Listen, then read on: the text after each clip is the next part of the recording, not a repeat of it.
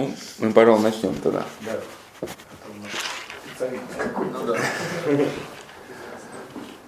Ну, в, прошлый раз мы говорили э, о страсти гордости, к чему она приводит. приводит она к полному жизненному кризису, когда человек остается совершенно один. Мы говорили о том, что страсть гордости по своим симптомам, она очень напоминает процесс наркотизации. То есть человек, когда только-только начинает заболевать гордым, становится своего рода даже интересным в обществе. Такой получается самодовольный типчик, который может что-то рассказать интересненького. Потом он становится манипулятором других людей, потом разрывает отношения с остальными уже со всеми, но также, в принципе, наркоман. Кажется вначале, что все очень хорошо, что наркотики дают какой-то такой вкус новой жизни, но потом постепенно наркотики все глубже и глубже входят в человека, ну и приходит к тому же финалу, что и гордый человек. И очень интересно, я ничего не утверждаю, просто сравниваю мысли различных людей, что а, какая-то суть гордости, она очень похожа в терминологии на те описания, которые дает наркомания. Сутью гордости является вот такое самосозерцание и самовожделение. Ну, в принципе, это и, и, и так у нас есть как бы в виде инстинкта какого-то самосохранения. Но вот это самосозерцание, она переходит в какую-то патологическую форму и превращается, и, и как бы человек начинает испытывать такой интерес к самому себе, что, собственно, я ставится в центре мироздания. Ну, в принципе, то же самое можно наблюдать у наркомана. Вот у меня был такой один эпизод, что я с одним знакомым еще, когда учился в университете, ну, нас уже тогда уже многие уже заболели этим делом. И мы что-то там кому-то кому-то помогали переезжать, в общем, из наших общих знакомых. И один человек сел на стол в комнате, и ему хозяйка дома говорит, ну, слушай, может, ты встанешь со стола-то? Тут ноль, ноль эмоций. И мне как неловко такая пауза возникла. Я говорю, ну, слушай, ну встань, тебя люди просят, хозяйка дома. На что он совершенно так спокойно оборачивается ко мне, говорит, ну, буду я еще ущемлять тебя э, ради других. И то есть для него это было в порядке вещей, хотя для меня это было ну, как-то низко дико, потому что просила хозяйка дома в чужих, сидеть на столе в чужом доме. Вот. И если мы вот таким образом посмотрим на связь наркомании и гордости, то многое начнет проясняться. Вот. И чтобы прояснить несколько картину, хотел бы привести такое очень яркое описание падения Деницы. Деница это был некогда первый ангел, то есть из созданных Богом ангелов он был самый прекрасный, и самый могущественный. Но впоследствии он настолько залюбовался собственным совершенством, что возомнил себя равным Богу, и за это был низвержен с неба. И стал вот этим сатаной, которым мы знаем. И вот в катехизисе на этот счет епископ Александр очень интересно размышляет. Он говорит, что ангелы и люди созданы как сообщающие сосуды. Вы по физике проходили сообщающие сосуды? Ну, да, да, они как бы передают свое содержание друг другу. Ну, сообщающие сосуды это, в принципе, как моря. Моря или даже озера, постоянно там отравишь одно озеро, да, отравляется другое. Рыба заведется в одном озере, если есть проток, то она переходит в другое озеро. И вот как раз люди и ангелы созданы были так, чтобы постоянно передавать свое содержание друг другу. То есть мы созданы таким образом, чтобы мы должны постоянно делиться и в этом а, принципе Ян Кронштадтский даже и видел своего рода объяснение неравенства в этом мире. То есть бедность и богатство, вот есть там люди более успешные, менее успешные. Как раз это неравенство, оно побуждает нас а, к постоянному вниманию к ближним. То есть более люди способные должны помогать менее способным. И мы созданы так, что мы не можем жить автономно. То есть постоянно мы нуждаемся в чьей-то помощи. И это как предохраняет нас от гордости, чтобы человек не замкнулся только на самого себя и не сказал, что ему больше никто не нужен. Но вот по необъяснимой прихоти вот эта самая совершенная личность, она замкнулась на себя. И вот этот ангел света, Люцифер, захотел иметь все для себя, никому ничего не отдавая. И он самолюбовался, залюбовался собой и стал как бы э, самозамкнутым сосудом. И он мгновенно опустошился. И суть вот этого поступка, она очень похожа вот именно на что-то такое наркоманическое.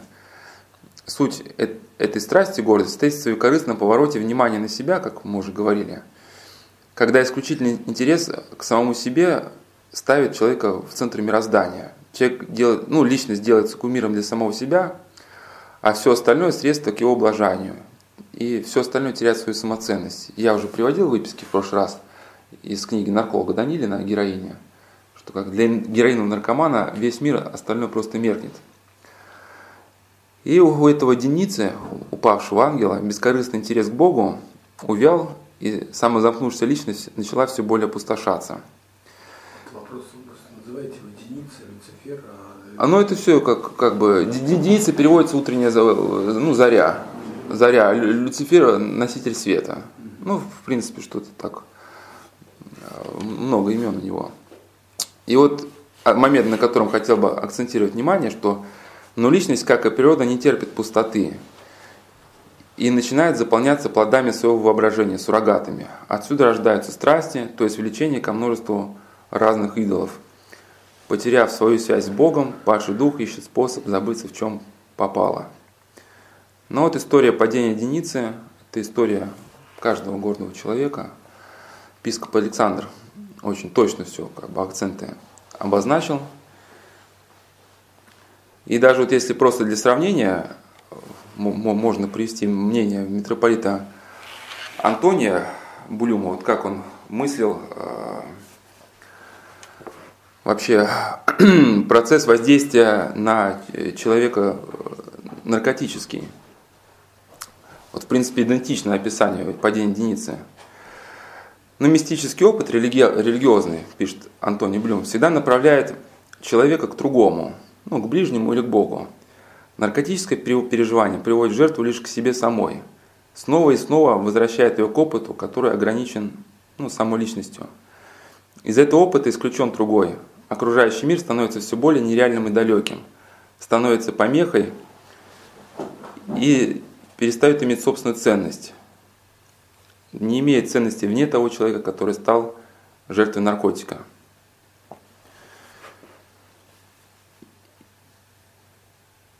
И это еще просто такое, как бы, чтобы нам не голословно, а базироваться на каком-то мнении.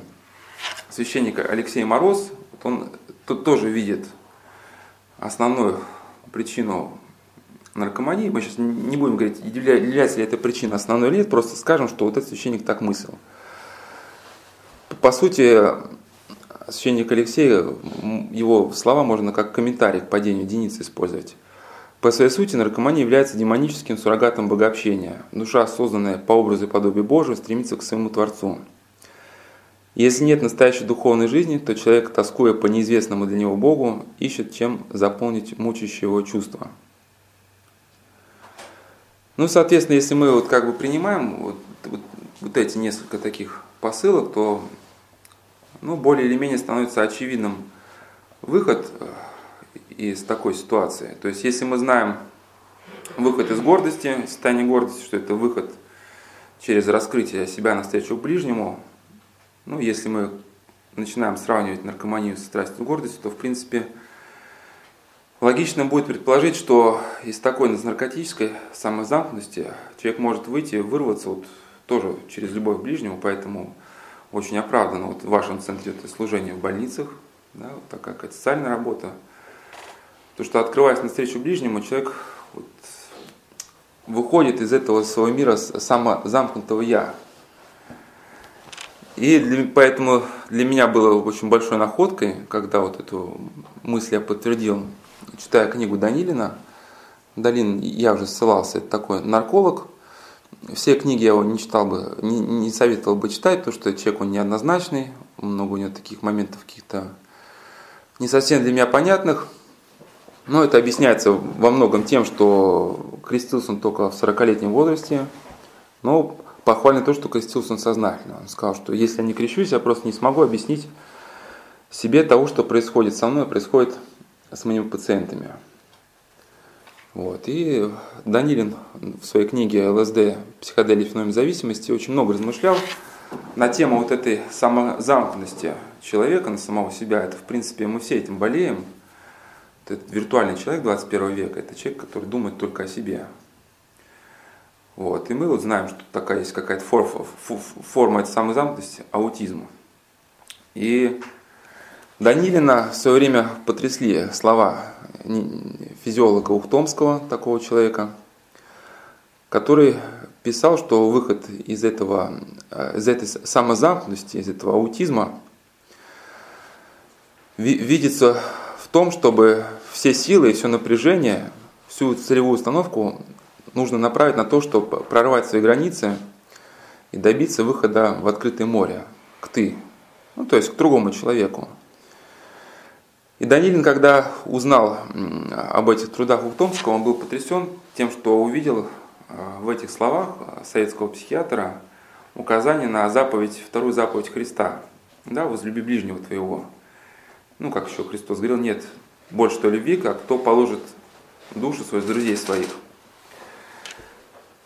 И Данилин, будучи такого потрясения, он пишет, что в теории физиолога Ухтомского заповеди христианства становятся законами нейрофизиологии. То есть как это понять?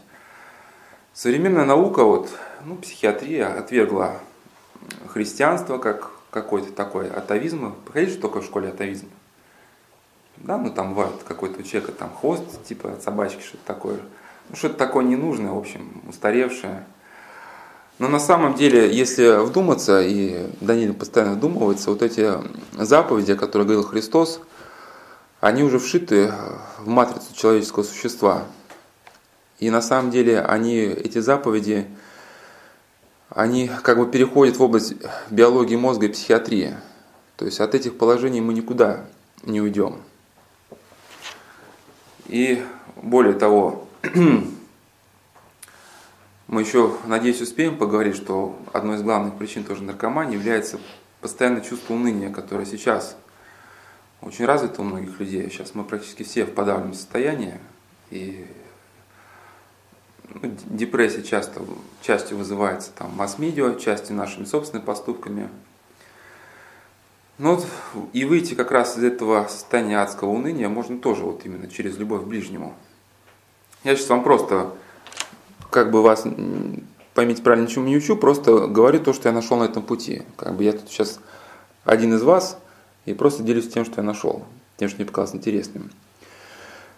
И э, этому чувству уныния протерей Павел Великанов посвятил такую статью, ну для кого-то она может быть очень интересная. «Кризис пасторского служения» называется статья, где он, отец Павел, размышляет над феноменом выгорания. Ну, может, вы еще не столкнулись с тем, что такое выгорание, а взрослые люди это повсеместно с этим знакомы.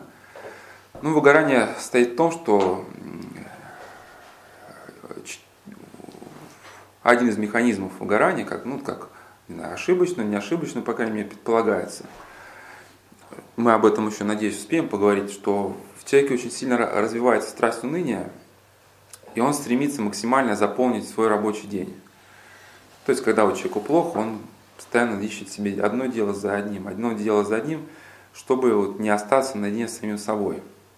У меня, например, мама, когда у нее было плохое настроение с работы, приходила, таком нервозном состоянии, она начинала убирать игрушки моей сестры. У, меня, у моей было очень много игрушек, и всегда все было в таком беспорядке. Там, валялось там в несколько уровней. И мама садилась просто на пол и начинала перебирать игрушки эти. Там, уходила на это больше часа. Вот. Конечно, ей было не сколько важен порядок, сколько нужно было утихомириться. И вот мы знаем, что когда мы нервничаем, нужен какой-то процесс, какая-то деятельность. Кто-то начинает, ну, правда, лицо бить кому-то там, кто-то еще как-то пытается разрядиться. Но именно человек в состоянии уныния не может остаться наедине с самим собой, что он начинает сразу испытывать отчаяние. И вот отец Павел ссылается на тоже такого мыслителя. Недавно он принял христианство, это был в свое время католический священник. Сейчас он схиархимарит Гавриил Бунге. И вот этот отец Габриэль, он считает, что из этого адского состояния уныния можно выйти только тогда, когда, когда человек способен проломить брешь вот, в темницу собственного «я», когда человек перестает вот, замыкаться на своей безысходной обособленности, и когда он открывается навстречу ну, существованию другого. И когда он открывает вот свое сердце для любви, то он обретает вновь самого себя в даре другому. Но вот это такая мысль несколько сложноватая. Конечно, ее можно понять только если опытом пережить. Но чтобы так она была понятна, вот расскажу об одном примере. Мне довелось беседовать с одним человеком, когда мы говорили вот, ну, на какие-то похожие темы, он рассказал, как он э, потерялся в степи вот, э, с одной женщиной. Вот они ехали на автомобиле по степи, у них сломался там двигатель, что-то кончился бензин, поднялась метель, ну, минус там 30 или сколько, все, они ну, 100% погибают, надо идти к какому-то селению. Она где-то легко, эта дама, в общем, ну, деваться некуда, выходит из машины. А когда такая метель начинается, там уже на расстоянии вытянутой руки ничего не видно. Ну, они идут, сколько есть сил, потом она, в общем, силы теряет. И говорит, все, бросай меня уже, один ты еще, у тебя хоть какие-то шансы есть, один ты еще выберешься, а со мной ты точно погибнешь. Но не сдается, начинает нести и находит какой-то сток, сток сена, засовывает ее в сток сена и говорит, я тут буду поблизости где-то искать человеческое жилье.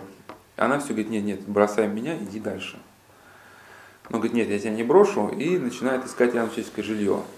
И случайно натыкается, вот прямо вот он натыкается буквально, ну, не видно ничего, буквально лбом на стекло, видит огонек в этом доме, открывает э, дом, то есть дверь в дом, и все, что он успевает сказать, это что, говорит, вот там сток стен у вас рядом с домом, и там лежит женщина, и падает без сознания. Но потом эту ситуацию проанализировал и пришел к выводу, что если бы он ее бросил, он бы сам бы сто процентов погиб. Что если бы он не засунул в сток, он не стал бы искать жилье поблизости. Он пошел бы дальше, да, вот в степь. И сто процентов погиб. Но когда мы двигаемся вот навстречу этой любви к ближнему, то нас подстерегает вот такая некая опасность. То есть здесь тоже учесть нужно несколько факторов. Ну, часто нас начинают просто предавать. Мы первый наш опыт любви к ближнему часто заканчивается неудачей. Мы, в общем, как говорится, со всей душой в эту открытую душу начинают плевать. Но этим смущаться не надо, потому что заповедь Христа, она говорит, что просто любите. Заповеди такой нет, будьте любимы. Поэтому человек должен совершенно спокойно, несмотря, может, на какое-то непонимание, совершать свой путь в этом мире. У него есть своя совесть, перед которой он ответит. Но если на этом пути человек не приходит к вере, ну, какой-то глубокой личной вере в личного Бога, то вот этот альтруизм, он заканчивается крахом. Вот, и что характерно, вот именно вот этот феномен выгорания, о котором писал отец Павел, он не изучен в рамках православной церкви. Изучался только на католических священниках, на, на протестантских пасторах. И что характерно, колоссальное количество э, людей, которые принимают сан священство, ну, уходят, э, бросают свое священство, перестают служить людям вот именно из-за этого выгорания. То есть вот это альтруизм, желание помочь ближнему, пожертвовать, если не имеет под собой какой-то твердой основы, то он приводит к эмоциональному надлому. То есть это постоянное напряжение, неспособность расслабиться, бессонница, головные боли. Ну, человек пытается все эти негативы гасить алкогольной или наркотической, или другой, другим видом зависимости. Ну, часто люди спускаются на дно. Это отчаяние, чувство беспомощности, бессмысленности жизни, которое иногда кончается самоубийством. И одна из тоже ловушек, которые подстерегают человека э, на его пути э, к этой любви, не знаю, понятно вообще сейчас говорю, или может тему сменить, нет? Не, мне интересно. Да. Просто у нас глав, глав, главное, главное они, чтобы поняли, не, не чтобы я показал себе, какой я умный, и сколько я вот книжек прочитал, а главное, чтобы состоялся контакт. что главная причина, по которой мы перестаем любить людей, но не, не главная, одна из главных, тем, что мы ждем от них взаимности. Но взаимности мы не получаем и начинаем по этому поводу переживать, что мы хотим, чтобы нам хоть чем-то отплатили, а никто нам за это нашу любовь не платит. И в этом тоже какой-то есть, какой-то тоже, вот если так вдуматься, элемент, ну, похожий на, на психологию наркомана. То есть человек, который начал любить других людей, он ищет в этом чувстве какую-то корысть. Он ищет, по сути, счастье другого человека, а ищет самого себя. То есть ему нравится любить, ему нравится, чтобы его вот это сердце пело. И от своей любви он получает массу положительных эмоций. И вот об этом даже вот э, фильм такой был Звягинцева. К сожалению, сейчас я вылетел из головы.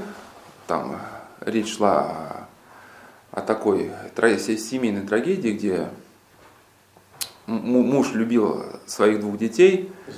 И жену, да, да, да, да. Но по мнению жены он любил не их, а он любил э, вот этот семейный комфорт, что он приходит, у него там семья, у него дети, то есть любил он по сути самого себя. Вот. И, и вот отец Павел очень мудрую мысль об этом выразил, что он говорит, что главная ошибка, которая запускает порочный круг угорания, состоит в оборачивании назад, в том, что человек постоянно ищет прежних духовных состояний – То есть он пытается подменить какую-то эту живую любовь, живого Бога своими воспоминаниями, фантазиями, ну, которые создают по образу и подобию вполне знакомому, близкому. Ну, вот как наркоман, в принципе, у него его постоянно возвращается к прежним воспоминаниям. И этот даже момент, он присутствует и в религиозной жизни, когда многие даже люди ищут от молитвы не соединение с Богом, а ну, какого-то элемента такого удовлетворения, что ли, психофизической техники, вот как часто используется. Экстаз. Да, вот этих восточных культов, как какой-то экстаз, да, вот выход за, за пространство собственного я. А ни о каком Боге речи не идет. И когда вот э, приходилось э, часто этот вопрос обсуждать, вот, допустим, с паломниками, которые приезжали на Соловки, вот именно проблема такой неразделенной любви, что человек к другим относится ко всей, со всей душой, а его никто понять не хочет. Ну, часто я давал просто распечатку такого небольшого эссе Ивана Ильина под названием «Рождественское письмо». И те, у кого хотел понять, те все понимали. Буквально на одну страничку, очень такое интересное эссе, всем советую почитать. Это, оно заключается в том, что человек, оказавшийся на чужбине, чувствует острое чувство одиночества и начинает перебирать старые письма от мамы. И находит письмо, которое она ну, якобы давно ему написала. И прочитав это письмо, человек успокаивается. И вот хотелось бы тоже поделиться вот, этой, вот этим рождественским письмом. Ну, частично, конечно. И вот эта мама, которая пишет Николеньке, Николеньке, она считает, что человек одинок тогда, когда он никого не любит. Кто любит, у того сердце цветет и благоухает. Этот человек, он напоминает э, цветок. Вот как цветок, он же не спрашивает других, дарите вы мне взаимность или нет. Он просто пахнет. И у человека, который любит, у него на самом деле нет времени, чтобы почувствовать себя одиноким или размышлять, одинок он или нет. И в любви человек забывает себя. И в этом состоит счастье. Чтобы почувствовать себя счастливым, как раз и нужно перестать взвешивать, ну и как-то рассчитывать.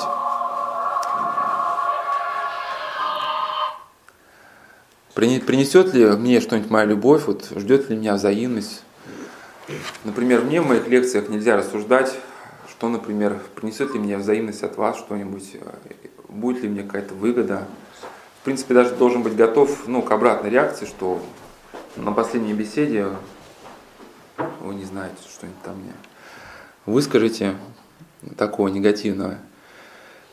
В общем, человек, который меряет и вешает, как мы все обычно делаем, не любит. Человек, который мешает, вокруг этого человека всегда образуется пустота. И другие люди чувствуют этот эгоизм его и откликаются на эту любовь. Вот мне часто приходилось беседовать с такими э, женами, у которых распадаются семьи, и у них часто проблема, что их не любят. Но это такое мое субъективное мнение, когда человек говорит, что его никто не любит, а он ко всем относится только с добром, у него так искажается лицо, оно становится несколько даже таким уродливым и отталкивающим. Почему-то этот человек всегда вызывает ну, какое-то такое отталкивающее чувство, когда он начинает требовать к себе вот этой любви.